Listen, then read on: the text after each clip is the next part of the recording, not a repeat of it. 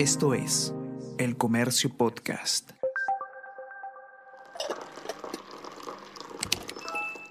Hola, hola, ¿cómo están? Buenos días, espero que hayan amanecido bien. Está con ustedes Ariana Lira y hoy tenemos... Tenemos que hablar con Ariana Lira.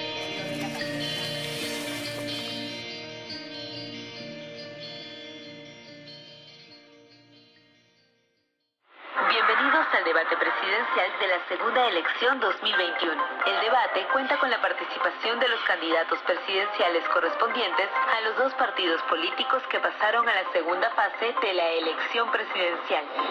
Adicionalmente, se contará con la participación de 10 ciudadanos y ciudadanas que formularán preguntas a los candidatos. Hola a todos, ¿qué tal? ¿Cómo están? Espero que estén comenzando su día de manera excelente. Yo soy Ariana Lira y hoy tenemos que hablar del debate presidencial que se realizó ayer, eh, organizado por el Jurado Nacional de Elecciones, entre los candidatos a la presidencia Keiko Fujimori y Pedro Castillo. Este ha sido el último encuentro de este tipo que se va a realizar hasta la segunda y definitiva vuelta electoral que va a ocurrir este próximo domingo 6 de junio. Un encuentro decisivo, diríamos a tan poco tiempo. Vamos a ver de qué se trató. El debate tuvo seis bloques. Eh, el Perú del Bicentenario, salud y manejo de la pandemia, economía y promoción del empleo, educación, ciencia e innovación, lucha contra la corrupción e identidad pública y por último derechos humanos, políticas sociales y atención a poblaciones vulnerables. Los candidatos pues tuvieron la oportunidad no, solo, no solamente de exponer sus propuestas específicas, o al menos se pidió que sean específicas, en muchos casos no se vio siquiera propuestas, sino que también eh, pudieron responder preguntas de los moderadores y preguntas ciudadanas, que en muchos casos además fueran bastante interesantes e importantes, ¿no? Y, y eso es algo que hay que aplaudirse, ¿no? La vigilancia ciudadana, esta vez en forma de preguntas en el debate. Es interesante lo que ha ocurrido en, este encuentro debido a que eh, a tan poco tiempo de las elecciones, se dio pues esto a una, semana exacta, de la segunda vuelta, estando tan reñida la contienda, eh, porque sabemos pues que los, ambos candidatos eh, se encuentran en una situación bastante similar de intención de voto y además con un porcentaje de indecisos aún alto, se esperaba pues que esta, eh, este encuentro sea bastante más enérgico, ¿no? que nos deje algunos, algunos sucesos que puedan cambiar digamos, el, el sentido del voto de algunas personas. Sin embargo, lo que vimos y, que era poco esperado en realidad, fue un debate bastante, bastante tranquilo, bastante aburrido incluso por momentos, bastante monótono. Y en realidad dejó mucho que desear, o al menos esa fue la sensación que se pudo encontrar en, los comentarios que, que se leían en las redes sociales, ¿no? Tanto Keiko como, como, Pedro Castillo, que los dos habían tenido un tono bastante enérgico en, los, en sus actividades eh, proselitistas, se les vio bastante más, con un tono bastante más calmado, ¿no? De hecho, no es la Keiko Fujimori de los mítines la que hemos tenido en este debate, y tampoco el, Pedro Castillo de los mítines, y tampoco los candidatos que vimos en el debate en Chota, ¿no? Que fue la última vez que ellos cruzaron, se cruzaron en, en un encuentro así donde en realidad era bastante más enérgica la forma, eh, en, este caso ha sido algo un, un poco soso, digamos, este, este último encuentro. Eh, vamos a conversar un poco sobre lo que se ha dicho. En este debate, ambos candidatos tienen una introducción, digamos, con bastante retórica, tratando de, dar un mensaje político, ¿no? Eh, Pedro Castillo, por ejemplo, invierte un tiempo en su primera intervención en decir y, aprovecha, digamos, la introducción, este momento importante del debate para eh, decir que es una mentira el hecho de que en un eventual gobierno suyo eh, no se fuera a respetar la propiedad privada. Y, dice, eh, mentira es lo que dicen que van a cerrar tu bodega, que te vamos a quitar el pan, que te vamos a cerrar la puerta, que te vamos a quitar tu casa que te vamos a quitar tu propiedad. Los que, trabajemos, los que trabajamos sí sabemos cómo se cautela tu propiedad. este es un mensaje, digamos, que busca contrarrestar el miedo que generan las que, genera la, opción de Pedro Castillo para muchas personas, pues eh, a él la contracampaña, digamos, de, eh, frente, a, frente a Pedro Castillo ha sido pues precisamente apelar a lo que sería un, un gobierno comunista, que es lo que, lo que sostiene la parte, la parte contraria, ¿no? Entonces ahí he dado este mensaje, digamos, de tratando de, acallar este miedo que significa su candidatura en cuanto a las eh, expropiaciones, etcétera confiscaciones y otros términos. Eh, por otro lado, Keiko Fujimori también comienza con un mensaje retórico eh, cargando en su mano una piedra, una de las piedras que, lanzaron los simpatizantes de Perú Libre a la caravana de, Fuerza Popular en Arequipa y que además eh, terminó hiriendo a una de sus a una de sus colaboradoras. Entonces él comienza, ella comienza enseñando esta piedra también eh, y diciendo que ese es el tipo de política que quiere realizar el partido de lápiz. Y ya dicho esto, pues podemos comentar algunas de las, de las propuestas que se han planteado en, en los ejes digamos, más importantes, quiero decir los más importantes en cuanto a la pandemia, ¿no? Al contexto en el que nos encontramos. En salud, eh, Keiko Fujimori, por un lado, mencionó algunas de las propuestas que ya había planteado tanto en su plan de gobierno como en, en otros contextos, por ejemplo, en el debate en Chota. Eh, dijo que se iba a, a realizar más pruebas moleculares, ¿no? Para poder descartar las pruebas rápidas y que se realizarían 70.000 pruebas moleculares al día, es algo que ya se, ya se venía prometiendo desde antes. También ha dicho que se va a construir 100 plantas de oxígeno en todo el país y que se va a distribuir 10.000 concentradores de oxígeno. Y bueno, ambos candidatos, dicho sea de paso, prometen que se va a completar el proceso de vacunación a toda la población a final de este año 2021. Yo considero que es fundamental concluir los hospitales que se quedaron inconclusos por diferentes gobiernos regionales, sobre todo de izquierda, que no han demostrado capacidad de gestión. Se necesitan por lo menos 80 a nivel nacional. Y utilizar también la telemedicina. Hoy la tecnología permite que los médicos puedan atender a diferentes pacientes, no importa dónde ellos se encuentren. Pero hay algo fundamental, que es el acceso a los medicamentos. Los hospitales están desabastecidos. Lo que falta es un manejo logístico de los medicamentos. Nosotros nos vamos a encargar que ninguna posta médica, que ningún hospital se quede desabastecido de los medicamentos que tú necesitas.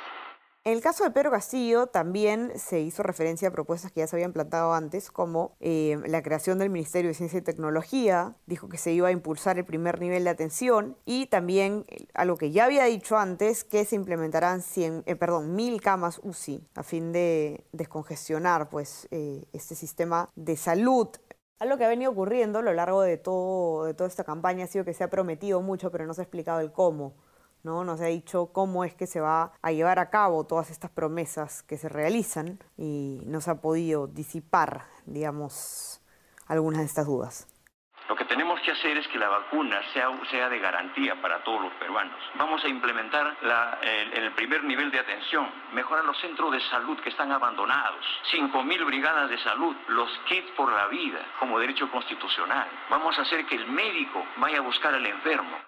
Algo importante resaltar es que ni Pedro Castillo ni Keiko Fujimori dieron respuestas acerca de las estrategias que se deberían tomar en materia de salud mental, una pregunta que fue hecha a los candidatos en el debate y lamentablemente ninguno pudo, dar una medida en específico, lo cual nos deja el mensaje de que los candidatos a la, presidencia no están tomando muy en serio o como algo prioritario al menos el tema de la salud mental.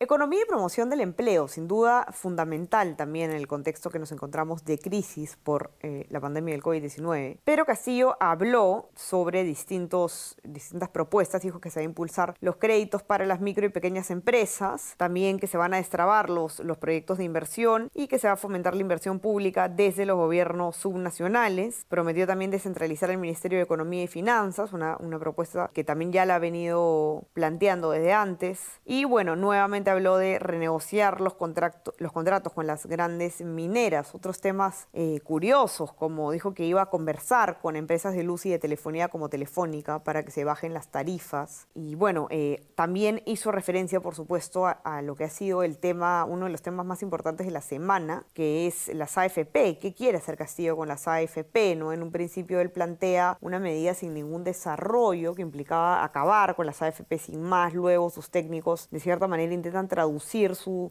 propuesta y explicar cómo funcionaría eh, operativamente ¿no? esta medida. Eh, y lo que él dice finalmente es que no se va a quitar los ahorros a la gente que, que ha trabajado. Nosotros No vamos a quitarle sus ahorros a la gente que trabaja. Respetaremos la propiedad privada, no más abusos de las AFPs y las ONPs. Los trabajadores son los dueños de sus ahorros. Vamos a impulsar una economía popular con mercado. El mercado no puede controlar al Estado, es el Estado el que tiene que controlar a la población, a los mercados. Keiko, por otro lado, ha mantenido propuestas también eh, que ya había hecho, ¿no? Como por ejemplo esta famosa entrega del 40% del canon minero directamente a la población, donde se encuentra la actividad extractiva. Pero un proyecto que ha sido muy bien recibido frente a la incapacidad de los gobiernos regionales, sobre todo de izquierda. Hemos dicho que hay presupuestos que no se están usando. El presupuesto del canon. Hay millones de soles disponibles hemos anunciado canon para el pueblo. 40% del canon irá dirigido directamente a las familias que más lo necesitan, en esas zonas extractivas, en esas zonas de pobreza, en esas zonas donde el Estado y tus autoridades se olvidaron de ti. Canon para ti. También ha prometido reducir el impuesto selectivo del consumo para así poder también eh, reducir el precio del combustible ha planteado un programa o, una iniciativa que implica eh, que durante los tres primeros años en que se crea una empresa, eh, esta tenga impuestos cero, ¿no? ¿Para qué? Para, que, para poder reactivar el turismo y también dos años de, de cero impuestos para MIPES y emprendedores. Una propuesta también que se ha comentado bastante ha sido eh, asegurar créditos de hasta 10 mil soles a un millón de MIPES con cinco años de gracia. Muchos han preguntado, eso, es algo que no se ha explicado en, en, el debate, cómo va a ser o de dónde va a sacar el dinero para poder darle 10 mil soles de crédito en créditos a un millón de MIPES. Sin duda no es poco dinero del que se está hablando. En educación, desde Fuerza Popular, Keiko Fujimori habla nuevamente de la propuesta de construir tres colegios, tres mil colegios, perdón, más a nivel nacional. Ella ya ha hecho referencia a esta propuesta numerosas veces durante la campaña, de hecho desde la primera vuelta, y lo, aprovecha también para señalar que lo mismo hizo el gobierno de su padre, Alberto Fujimori. Entonces suele soltar la propuesta después de mencionar eso. Y ha hablado también de que va a ampliar el programa Beca 18 y que va a destinar 300 millones de soles para la educación de jóvenes en zonas vulnerables. Asimismo, mismo, eh, Keiko Fujimori ha hablado de dos temas importantes coyunturalmente. ¿Por qué? Porque han tenido protagonismo en, cierta parte de la campaña. ¿no? El primero es la carrera pública magisterial, que implica pues que el ascenso de maestros se base en criterio de meritocracia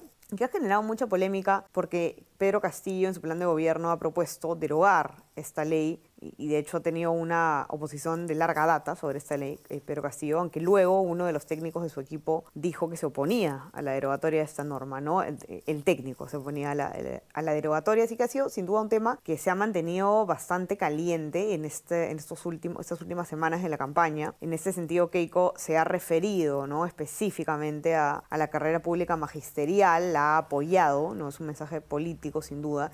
Y el segundo tema importante al que hace referencia Keiko Fujimori políticamente es el de la SUNEDU, ¿no? Habla también de que se quiere fortalecer en la SUNEDU y esto debido a que eh, su partido político tiene diversos cuestionamientos sobre, sobre su postura ante la, ante la reforma universitaria. Existen muchas dudas acerca de, el riesgo que correría la, la, reforma universitaria en un posible gobierno del Fujimorismo, así que ella da pues un mensaje político también en este sentido eh, cuando habla sobre sus propuestas de salud. Nosotros sí fortaleceremos la carrera pública magisterial. Es importante dar capacitaciones constantes a nuestros maestros. La meritocracia tiene que ser un valor que se tenga que siempre tener en cuenta y mejorar las remuneraciones. Aprovecho esta oportunidad también para ratificar nuestro compromiso de fortalecer a la SUNEDO. Pero Castillo, por su parte, en cuanto a educación, ha prometido que va a haber un ingreso libre a las universidades. Ha hablado también de que la educación debe tener una protección constitucional especial, que debe ser un derecho constitucional, y que se va a destinar un presupuesto real a los jóvenes talentosos. Y ha enfatizado en que debe priorizarse la inversión en ciencia y en investigación también Hoy en un mundo virtualizado, lo que tenemos que gestar, que hay que implementar la currícula, no de arriba, no de arriba hacia abajo, poniendo ministros improvisados. Basta de, de puertas giratorias. Tenemos que implementar la educación desde el seno de la, desde el seno de la comunidad, desde el seno de los maestros, desde el seno de los niños, que hay que valorar a la escuela. Dos entidades de la sociedad que tiene que ir la, la, la familia con la escuela. Son entes indesligables en la sociedad, que vuelvan los valores a la casa. Debemos lamentar de este espacio que ninguno de los dos candidatos ha podido responder a las preguntas sobre enfoque de género, sobre derechos de minorías sexuales y sobre el medio ambiente. Ojo con el medio ambiente porque además era la segunda oportunidad que tenían estos partidos por, por responder medidas concretas en esta importante materia, ya que en el debate técnico del domingo pasado, el domingo anterior, sus técnicos no pudieron dar ninguna propuesta tampoco concreta al respecto. Así que eso ha sido nuestro resumen de lo que ha ocurrido en el debate. Por supuesto, ustedes pueden encontrar todas las notas y la cobertura especial al respecto en nuestra web elcomercio.pe, también el video completo del debate y algunos análisis para que puedan tomar una decisión muy bien informados, que falta ya, ahora sí, menos de una semana oficialmente para la segunda y definitiva vuelta electoral. Quien nos gobernará el próximo 28 de julio está en manos de todos nosotros, así que aprovechemos estos últimos días para informarnos un poco más. Les mando un abrazo, que empiecen una semana excelente. Ya saben que estamos en Spotify y en Apple Podcast y que pueden suscribirse a nuestro WhatsApp El Comercio Te Informa para recibir lo mejor de nuestro contenido a lo largo del día. Que estén muy bien y tengan un excelente lunes. Chao, chao. Esto fue Tenemos que hablar.